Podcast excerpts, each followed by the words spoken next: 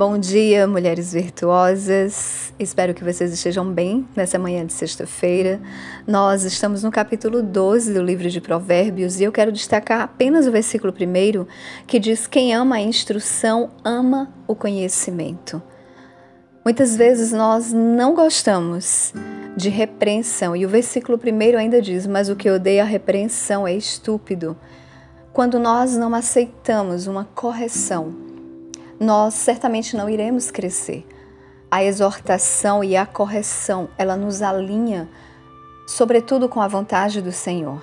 E muitas vezes, no momento em que somos corrigidas, não gostamos. Mas nós precisamos entender que se nós queremos ter conhecimento, precisamos amar a instrução. E muitas vezes a instrução vem nos alinhar e a palavra de exortação vem para nos confrontar e para trazer e gerar mudança em nós. Amém? Eu gostaria de ler com vocês, se você nesse momento puder parar e pegar a sua Bíblia. Então vamos ler juntas. A partir do primeiro versículo: Quem ama a instrução ama o conhecimento, mas o que odeia a repreensão é estúpido. O bom homem obtém o favor do Senhor, mas ao homem de perversas imaginações ele condenará. O homem não se estabelecerá pela perversidade, mas a raiz dos justos não será removida.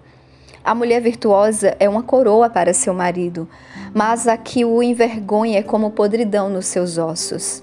Os pensamentos dos justos são retos, mas os conselhos dos perversos são engano.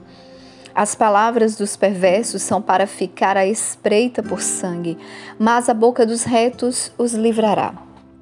Os ímpios são derrubados e não permanecem, mas a casa dos justos ficará de pé. Um homem será elogiado de acordo com a sua sabedoria, mas aquele que é de coração perverso será desprezado. Aquele que é desprezado e tem servo é melhor do que aquele que honra a si e carece de pão. O homem justo se importa com a vida de seu animal, mas as ternas misericórdias dos perversos são cruéis. Aquele que lavra sua terra se satisfará de pão, mas o que segue pessoas vãs é vazio de entendimento. O perverso deseja a rede dos homens maus, mas a raiz dos justos produz fruto. O perverso é enlaçado pela transgressão de seus lábios, mas o justo sairá do problema. Um homem se satisfará com o bem pelo fruto de sua boca, e a recompensa das mãos de um homem será dada a ele. O caminho do tolo é reto para os seus próprios olhos, mas o que ouve o conselho é sábio. A ira do tolo é logo conhecida, mas um homem prudente encobre a vergonha. Aquele que fala a verdade anuncia a justiça, mas a falsa testemunha o engano. Há alguns que falam como pontas de espada, mas a língua dos sábios é saúde. O lábio da verdade se estabelecerá para sempre, mas a língua mentirosa dura só por um momento. O engano está no coração daqueles que imaginam o mal, mas a alegria para os que aconselham a paz. Nenhum mal acontecerá ao justo, mas o perverso será cheio de danos. Os lábios mentirosos são a abominação ao Senhor, mas os que negociam de forma verdadeira são o seu deleite.